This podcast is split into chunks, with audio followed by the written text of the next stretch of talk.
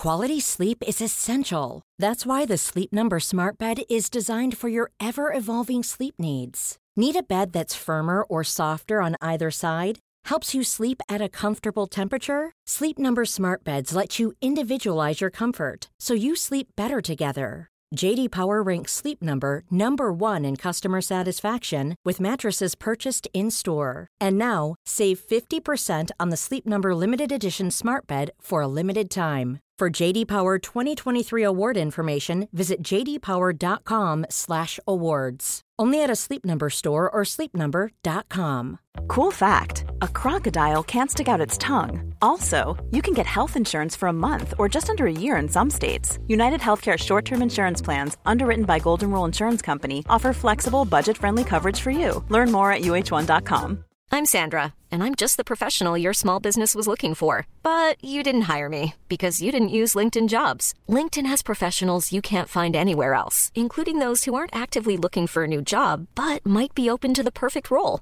like me. In a given month, over 70% of LinkedIn users don't visit other leading job sites. So if you're not looking on LinkedIn, you'll miss out on great candidates like Sandra. Start hiring professionals like a professional. Post your free job on linkedin.com/people today.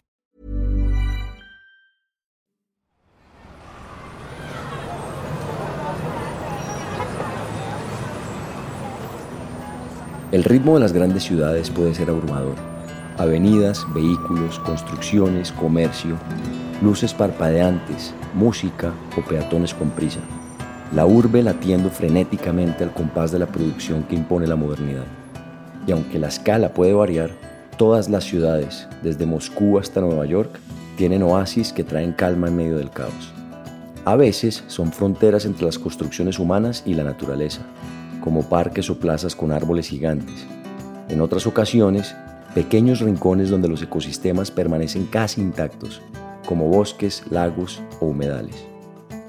Estos refugios de vida, cercados en muchas ocasiones por la polución y la basura, no solo les brindan la posibilidad de respirar mejor y más tranquilos a los habitantes, sino que les recuerdan el origen de la ciudad a la que llaman hogar. Bogotá no es la excepción. Todo Bogotá fue construido sobre un humedal, una bella y hermosa laguna llamada, tiempo ancestral, Muequetá. Más adelante, Bacatá. Después, la gran laguna de Humboldt, por Alexander Humboldt. Y luego, reducido a una mole de cemento. Dora Villalobos, a quien acaban de escuchar, ha dedicado buena parte de su vida a proteger los humedales en la capital colombiana. Mucho antes de los edificios y las avenidas, los humedales ya albergaban la vida en lo que hoy se conoce como Bogotá.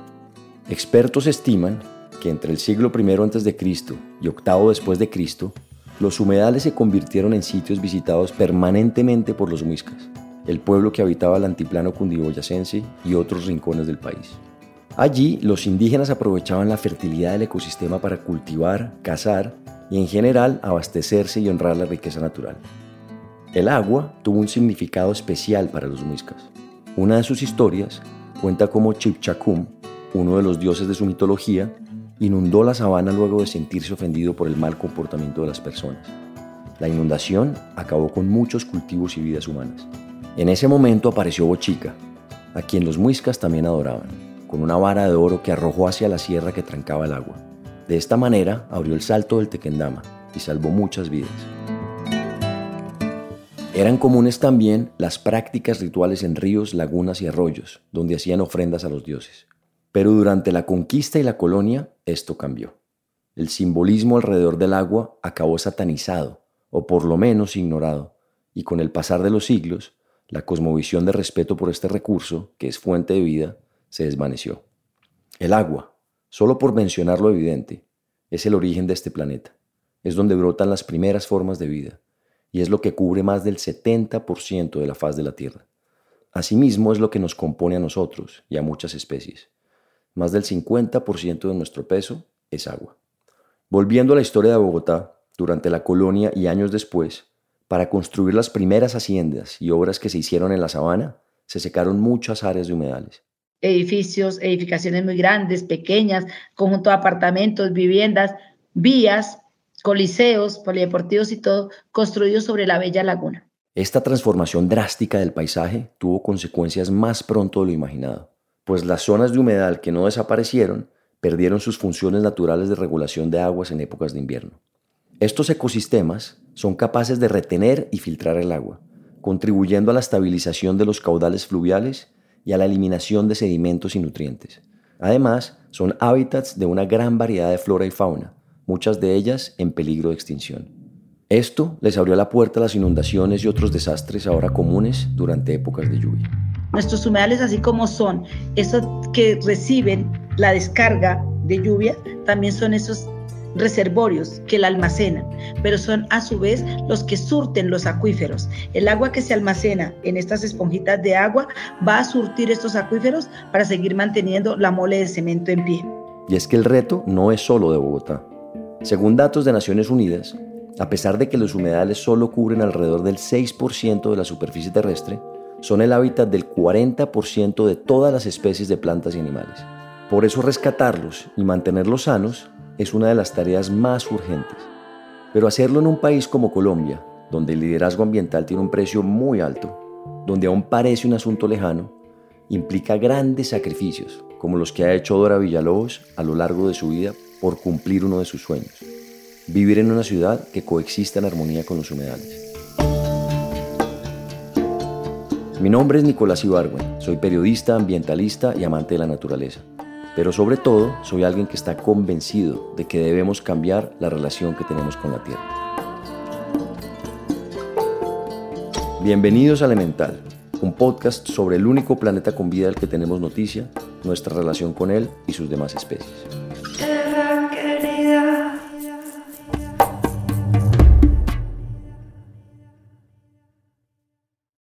Mucho antes de luchar por los humedales, Dora era ya una líder en medio de la violencia. Soy la hija de Cándido y Elena. En Pauna, Boyacá, soy hija única mujer en el hogar paterno.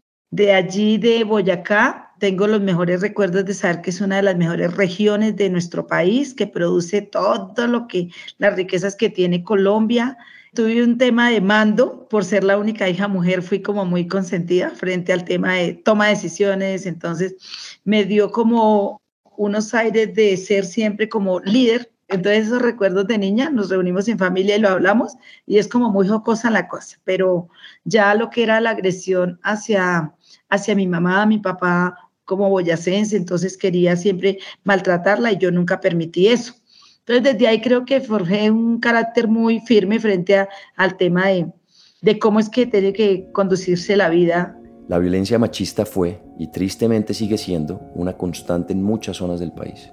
Pero además de padecer estas agresiones en el hogar, en Pauna, su pueblo, en el departamento de Boyacá, se estaba cocinando uno de los enfrentamientos más fuertes en la historia reciente de Colombia, la Guerra Verde. Boyacá es conocido a nivel mundial por la gran riqueza de esmeraldas que alberga.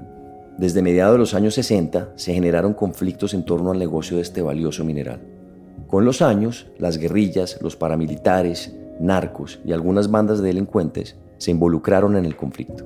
En ese contexto creció Dora. Al poco tiempo yo conozco a quien hoy en día es mi esposo, mi esposo viudo por situación de violencia en mismo Boyacá. La esposa muere de una manera trágica, la mataron en un atraco, en fin. Cuando lo conozco a él, tiene tres niños. Nos enamoramos, ya me fui, yo por amor también a esos niños, el apoyo, la ayuda con él y nos fuimos a convivir. Estábamos viviendo allí en Pauna y sigue la violencia. Dentro de la violencia llegó el tema de guerrilla, cultivos ilícitos, eh, los esmeralderos, la gente que trabaja, va por las esmeraldas a la zona de Coscuez y Muso, y una guerra entre pueblos donde nuestro pueblo quedó en la mitad. Tito, el esposo de Dora, se dedicaba a deforestar terrenos para la venta de madera. Ese trabajo lo puso en contacto con muchas personas importantes en Pauna y sus alrededores.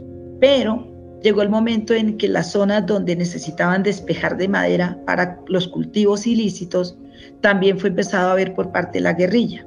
Entonces la guerrilla le consultaba, le preguntaba en el pueblo, uno puede entrar, usted me puede traer. La situación se pone un poco tensa y muy pesada frente a ese tema. Los guerrilleros eh, lo usaban para ello, ya empezaban a buscarnos a nosotros de puente de comunicación.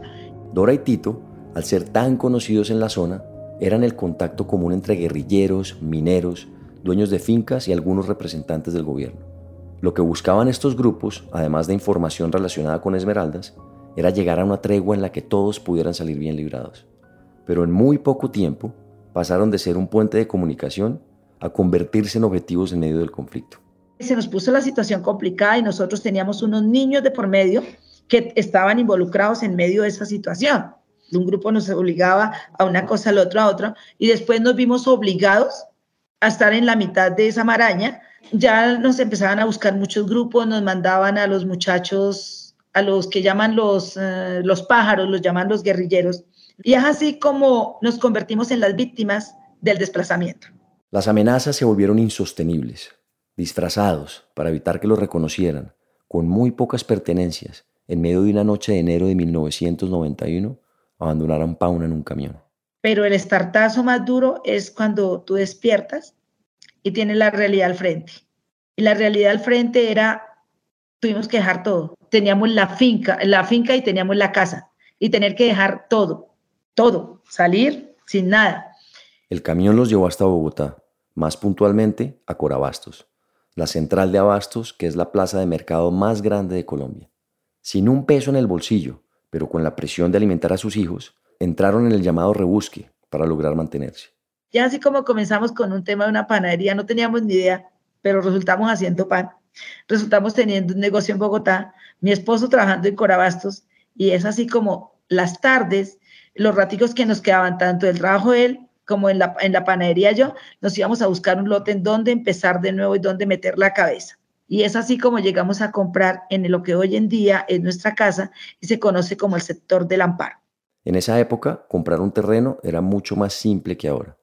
Tal y como dice el dicho popular, tire la piedra y escoja su lote, lo hicieron Dora y su esposo.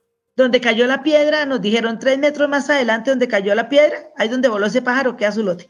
Pero lo que ignoraban en ese momento era que el terreno de su nuevo hogar estaba sobre un tesoro natural de la ciudad.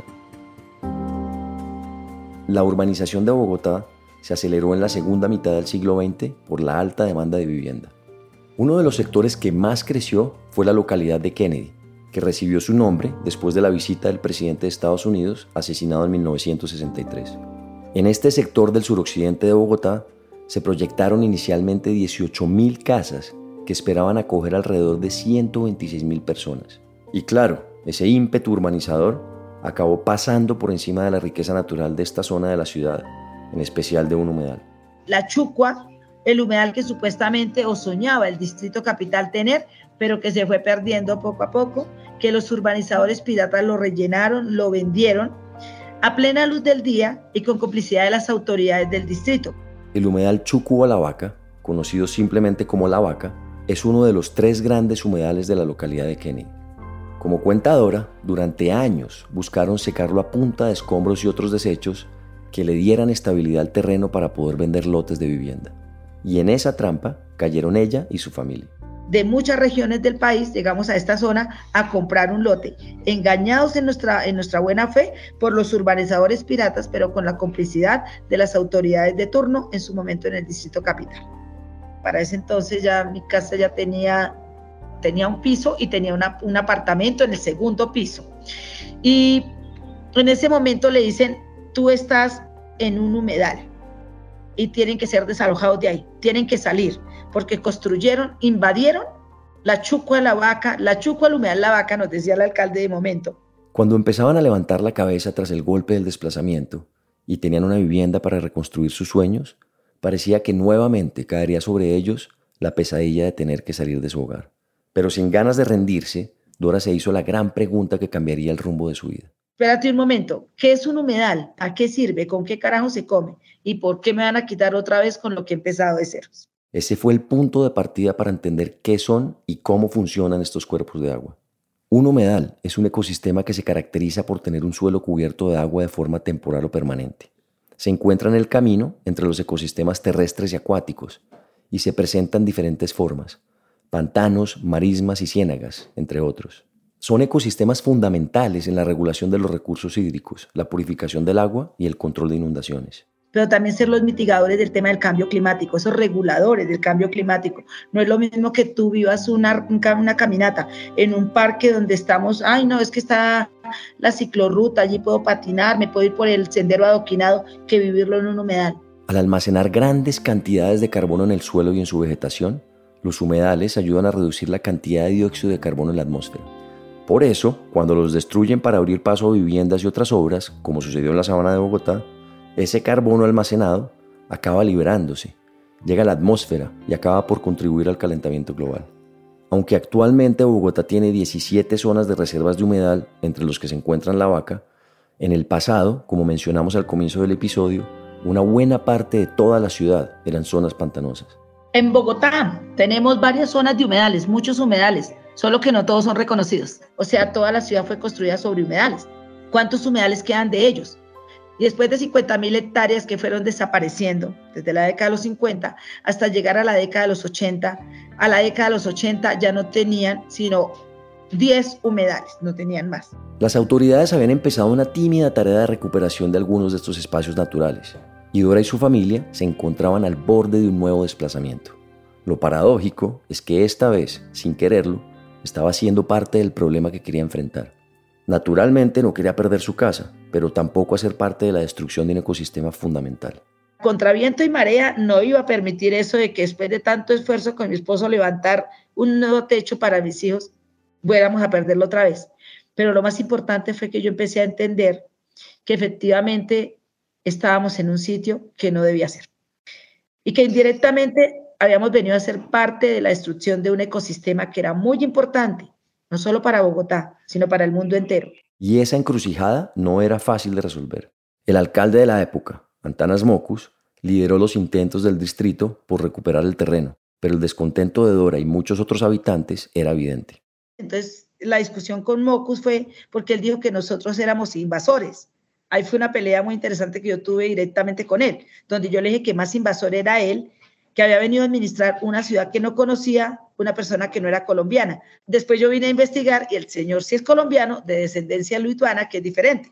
De las 25 hectáreas, que era lo último que quedaba de humedal, se lograrían solamente salvar dos sectores, sector norte y sector sur. Estos dos espacios de agua es lo que se empieza a pensarse en recuperar. Pero para recuperarlo hacía falta mucho más que las buenas intenciones del gobernante de turno. Dora empezó a reunirse con la comunidad del Amparo, el sector donde vivía, para organizar el traslado de las viviendas y la recuperación de la vaca. Yo personalmente los presionaba a que, no importa, si es un metro, salvemos un metro. Si son 10, 10. ¿Cuánto se puede salvar del humedal?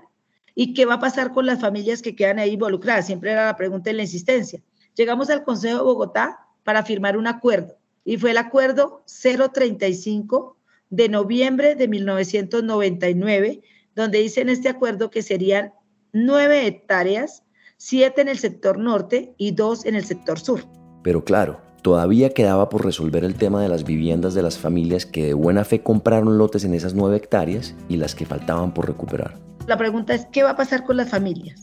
Ya así como en un trabajo realmente arduo, seguimiento, acompañamiento, sin descansar y con una presión fuerte, fuerte de un grupo de mujeres, llevamos al distrito hasta orillarlo a decirle, usted dijo que le iba a mejorar calidad de vida a estas familias, dignificarles su vida, ¿cómo lo va a hacer? Lo que les preocupaba a muchos era perder la fuente de ingresos con la que sostenían sus hogares. La gran mayoría dependía de la central de abastos para subsistir, por lo que no era suficiente con simplemente reubicarlos en otro sector. Logramos incursionar para que realmente las familias tuvieran una atención integral, la dignificación de sus derechos y ellos recibieron vivienda, estabilidad laboral, seguridad social, seguridad alimentaria, gracias al empeño, a la berraquera, al acompañamiento y al empuje que tuvimos en su momento. Ahora faltaba la tarea más difícil, rescatar el humedal. Quizás la pregunta más importante que debían resolver Dora y las familias interesadas en recuperar la vaca era ¿para qué? el significado de rescatar un humedal es como cuando tenemos un moribundo, tenemos una persona en cuidados intensivos y ese moribundo queremos rescatarlo, queremos que viva, pero es tan difícil que si no tiene todos los equipos, los aparatos, a qué conectarlo, los medicamentos adecuados, los cuidados que se deben tener con este moribundo, es complejo, ¿cierto? El humedal empezó a convertirse en un miembro más de la comunidad, a quien debía entenderle una mano como seguramente lo habrían hecho con cualquiera de sus vecinos. Pero más importante que ello fue empezar a reconocerse como parte de un sistema natural que venía agonizando hacía décadas. Apostar por la vida de ese ecosistema era apostar por la propia vida, por una mejor ciudad, una mejor salud y un mejor futuro para la comunidad. Es así como vemos el humedal, porque el humedal, los humedales son vida, son un reservorio que mantienen la vida ahí. Y el ejemplo es vaca. Las nueve hectáreas que habían pactado recuperar en el primer acuerdo con la alcaldía eran solo el primer paso en un camino de victorias y derrotas. Desafortunadamente, por el mismo descuido del mismo distrito y confiados en que nosotras teníamos que las mujeres seguir enfrentando la tarea que a ellos les tocaba, en el año 2006 el humedal volvió a ser invadido. When you're ready to pop the question, the last thing you want to do is second guess the ring. At BlueNile.com, you can design a one-of-a-kind ring with the ease and convenience of shopping online. Choose your diamond and setting. When you find the one, you'll get it delivered right to your door. Go to Bluenile.com and use promo code LISTEN to get $50 off your purchase of $500 or more. That's code LISTEN at Bluenile.com for $50 off your purchase. Bluenile.com code LISTEN. There's never been a faster or easier way to start your weight loss journey than with PlushCare. PlushCare accepts most insurance plans and gives you online access to board certified physicians who can prescribe FDA approved weight loss medications like Wigovi and Zepbound for those who qualify. Take charge of your health and speak with a board-certified physician about a weight loss plan that's right for you. Get started today at plushcare.com slash weight loss. That's plushcare.com slash weight loss. plushcare.com slash weight loss. Hiring for your small business? If you're not looking for professionals on LinkedIn, you're looking in the wrong place. That's like looking for your car keys in a fish tank. LinkedIn helps you hire professionals you can't find anywhere else, even those who aren't actively searching for a new job but might be open to the perfect role. In a given month, over 70% of LinkedIn users don't even visit other leading job sites. So start looking in the right place. With LinkedIn, you can hire professionals like a professional. Post your free job on linkedin.com slash people today.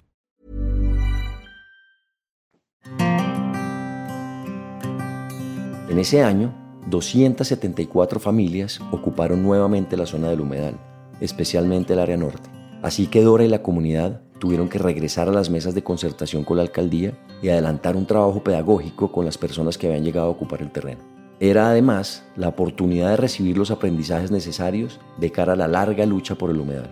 Logramos que en diciembre del 2006 se haga el desalojo pacífico de estos núcleos familiares que aparecieron acá e inicie la recuperación hidrogeomorfológica de nuestro humedal La Vaca en el sector norte. Ese proceso que menciona Dora implicaba destapar a fondo el sector del humedal, eliminar las toneladas de desechos que se acumularon durante décadas y evaluar en qué estado se encontraba la vida del ecosistema. El humedal como tal conserva y va llevando en esa parte húmeda todo lo que es la vida, pero en el área terrestre también. En la terrestre podemos encontrar vegetación que son directamente de humedales, como son árboles y arbustivos, pero encontramos en la parte acuática lo que es las macrófitas, las plantas acuáticas. Y entonces allí podemos encontrar sombrillita de agua, lentejita de agua, buchón cucharita, lirio de pantano, encontramos los tipos de juncos, como es el junco bogotensis, el junco californiano, el junco cortadera, el junco cebolleta, mucha variedad que encontramos. Y estas eran las semillas que estaban adormecidas bajo los escombros y basuras y sobre las viviendas que ya están construidas en el humedal. Redescubrir la vida en el humedal no solo era una prueba tangible para la comunidad, sino una motivación para seguir adelante en esa tarea y recuperar otros humedales en Bogotá. Al estar centrados en nuestro trabajo en Vaca Norte y pidiéndole al distrito hagan algo por Vaca Sur, se fue perdiendo. Y en el año 2017, el humedal en el sector sur eran dos grandes parqueaderos, explotación de madera, venta de cerveza, explotación también allí quemaban mucho el carbón, la acumulación de residuos acabó en la proliferación de plagas, lo que era un problema de salud pública que las autoridades y la comunidad debían solucionar con urgencia. Pero además de lidiar con los predios del humedal invadidos, tenían que buscar la forma de crear conciencia hacia el futuro. Como mi primera comunidad es mi familia, pues mi nieto que siempre andaba con nosotros, él entendía que era un humedal. Para él era claro que un humedal era agua, animales y plantas. Pero al venir al escenario de humedal La Vaca, no había nada de esto. Lo único que había eran casas, luego escombro, luego basura. El niño me preguntaba un día, Tita, ¿dónde están las planticas? Entonces yo me pregunté, yo dije, oiga, ¿yo qué le respondo al niño? ¿Dónde están las planticas de un humedal? Y es así como con ese ejercicio de que el niño me hace esta pregunta, se desespera, nace el grupo Guardianes del Agua, que es un grupo de niños que a la par empezaron a trabajar con nosotras las mujeres, que habíamos hecho el proceso de las familias, a trabajar al rescate de las semillas que adormecidas por mucho tiempo y recubiertas de escombros y basuras, despertaron a la vida. Varios niños de la comunidad, incluyendo a Nicolás, el nieto de Dora, empezaron a reunirse los fines de semana con el grupo de mujeres para sembrar semillas, aprender sobre las plantas del ecosistema e investigar los animales. Es una mirada de cómo rescatar niños, niñas y jóvenes del tema de la drogadicción, el pandillismo, la delincuencia. Se los arrebatamos a todo ese flagelo, dándoles una oportunidad en el humedal Descubrir a través de la mirada de los niños esa perla natural que duró tantos años escondida entre la basura de una ciudad que no para de crecer, consumir y construir, inspiró un proyecto más para rescatar el humedal La Vaca. Y es así como nace el grupo de mujeres guardando unas semillas como una fundación. La fundación, Grupo Banco de Semillas. Por eso se denomina así la fundación que tenemos con mi esposo y con otro articulado de personas que se suman la tarea y seguir preservando y conservando la vida a través del ejercicio y las tareas que hacemos tomamos muestras de ese lodo, de eso que eran aguas putrefactas, las tomamos, las sacamos a unas vasijas, les empezamos a dar amor, a regarlas con agua limpia, les construimos un vivero y ahí volvieron estas semillas a la vida. Con el banco de semillas tuvieron la posibilidad de hacer mucho más visible la larga lucha por el ecosistema, pues aunque en la ciudad en paralelo empezaron los trabajos de recuperación de otros grandes humedales, la vaca se convirtió en el primero en la ciudad en tener un biofiltro. La empresa de acueducto nos retó, pero finalmente aceptó nuestra propuesta y es así como es el único humedal que en Bogotá y sus alrededores cuenta con un biofiltro natural que está coincidido así un gavión en la cabecera, piedra, rajón, bien colocadita, envuelta en mallas labonadas. Luego viene una improvisación con arcilla para sanar el sitio, sanarlo con mismo material natural como es la arcilla. Y sobre esa capa de arcilla viene una de piedrecillas, donde sembraron los juncos que filtran el agua del humedal y albergan a varios animales. La vida de macroinvertebrados que allí tenemos es lo más hermoso que se ha podido ver, la mejor calidad de agua que se muestra. Lamentablemente, la experiencia inspiradora de la vaca no siempre se ha logrado replicar con éxito en los otros humedales de la ciudad que actualmente agonizan, y mucho menos en los ecosistemas similares del país. Los desechos que vierten sobre ellos afectan la vida que allí se encuentra, pero este no es el único problema que enfrentan. Los humedales han sido afectados con el tema de la construcción elevada. En este momento hay mucho tema de conjunto residencial por el tema del afán de la vivienda, ¿verdad? Hay mucha demanda y pues obviamente es un tema que toca atenderlo. Pero ¿qué pasó? Empezaron a construir muy cerca los humedales demasiado elevado y esto está afectando, está ahogando los ecosistemas. Y este daño está afectando también a las especies que viajan miles de kilómetros buscando refugio entre la vegetación y el agua. Cuando vienen nuestras, por ejemplo, aves en temporada de migración, se les está dificultando llegar. ¿Por qué? Porque estos conjuntos aparte de ser altos, quitar la mirada hacia lo del humedal, que sea fácil la llegada, están impactando con el tema de los ventanales. Los ventanales están siendo colocados como estilo espejos. Así que ahora son retrovisores. Entonces nuestras aves, muchas de ellas pues, se estrellan contra estos ventanales y muchas de ellas han perecido, mueren, muchas se lastiman. Un reciente informe señala que el 35% de los humedales del mundo han desaparecido en los últimos 50 años. Esta extinción corre a un ritmo tres veces más rápido que la desaparición de los bosques. Esta situación no solo indigna a muchos y ha alertado a organizaciones y gobiernos en varios rincones del mundo, también despierta la pregunta de qué pasaría si se desaparecieran. La ciudad colapsaría, se hundiría. De hecho, ya hemos tenido, hay unos estudios que en algún momento, creo que en, el año 2016, hubo una alerta, se había bajado 33 milímetros la ciudad, porque recuerde, desaparecen los humedales, desaparece la esponjita que almacena el agua y luego la va liberando para seguir sosteniendo los acuíferos, para sostener la ciudad en pie. Además de la probabilidad de que las tormentas provocadas por los huracanes lleguen a tierra firme, muchas especies serían desplazadas o desaparecerían. Y la subsistencia de millones de personas en todo el mundo se vería más amenazada aún por la escasez de agua. Yo no soy ni bióloga, ni ingeniera forestal, no soy trabajadora social, no soy ingeniera ambiental, pero podemos hacer muchas tareas y muchas cosas por hacer. Todavía nos queda. He entendido como ese mensaje últimamente de que aún hay tarea por hacer. Es urgente que se tomen decisiones frente al tema de cambiar la calidad de agua que llega a estos importantes pulmones, a estos importantes riñones, a estos importantes espacios de agua. Pero también es importante reparar la relación que desde las ciudades o cualquier otro espacio tenemos con estos ecosistemas. Tiene que ser un tema de conciencia ciudadana. Tenemos todavía incrustados muchos malos hábitos que no los hemos querido cambiar y es el tema del manejo adecuado de nuestros residuos, de no separar en la fuente, de creer que hay un relleno sanitario que nos va a recibir todo lo que llamamos basura y no es así. Pero si algo podemos aprender de la historia de Dora, es que aún en medio de la adversidad, hay motivos para seguir luchando por nuestra vida y por la de los otros seres con los que compartimos la tierra. Nunca es tarde para empezar y por eso el llamado también a muchas personas adultas que consideran que ya no, pero ya para qué, eso ya no hay nada que hacer. Y mientras tanto nosotros podemos hacer algo para saber qué le vamos a dejar a las futuras generaciones, hagámoslo sin descanso. Puedes tener mucha riqueza económica, podrás tener arcas llenas de plata, pero si no tienes, por ejemplo, un fruto que comerte, fracasamos. Si no tienes agua que tomar, pues puedes tener todo el dinero del mundo, pero con eso no vas a realmente a llevar una vida digna, una vida sana, si no logras tener eso. Que la lucha de Dora no permita que se haga real el proverbio del jefe indio Noah Self, quien dijo, Solo cuando el último árbol esté muerto, el último río envenenado y el último pez atrapado, nos daremos cuenta que no podemos comer dinero.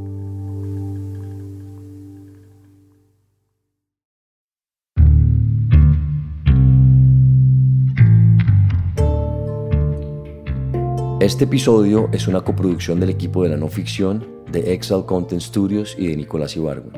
El guion fue escrito por Juan Camilo Hernández Meléndez y editado por Miguel Reyes. La producción ejecutiva es de Isaac Lee y Carmen Graterol. Daniel Batista dirige el área de audio en Excel Content Studios.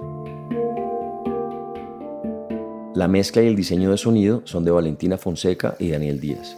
La canción de introducción y cierre es de Manuela Mejía y el handpan es interpretado por Felipe Ibargüen. La ilustración de la portada es de Isabela Soto Vallejo. Si tienen comentarios o sugerencias, escríbanos a nuestro Instagram, arroba podcast elemental. Y si les gusta este trabajo, Ayúdenos a regar la voz. Recomiéndenlo a amigos o familia quienes les pueda servir o interesar. También no se olviden de darle clic al botón de seguir o follow y a la campanita dentro del show elemental para no perderse ningún capítulo nuevo. Muchas gracias por estar acá. Nos vemos pronto.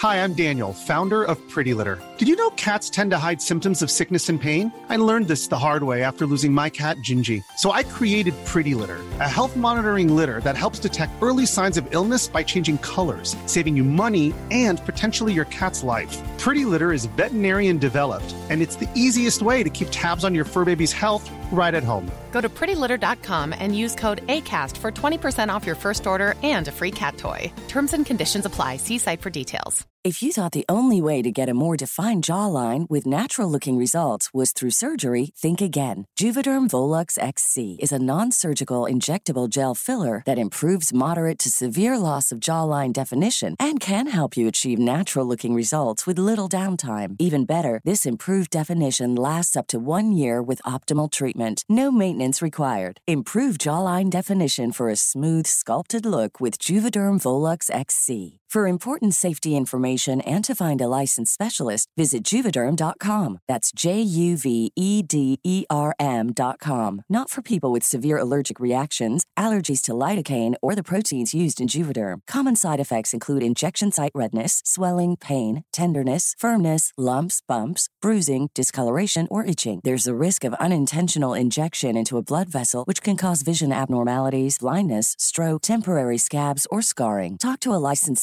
specialist to find out if it's right for you. Hey, folks, I'm Mark Marin from the WTF Podcast, and this episode is brought to you by Kleenex Ultra Soft Tissues, your ally to help tackle your allergy symptoms this season. I love the change of seasons, but nobody loves pollen and all those other things floating in the air that make you sneeze during this nice weather. Kleenex Ultra Soft Tissues are hypoallergenic and allergist approved, so fight back against watery eyes and runny noses without worrying about irritating your skin. For this allergy season, grab Kleenex and face allergies head on.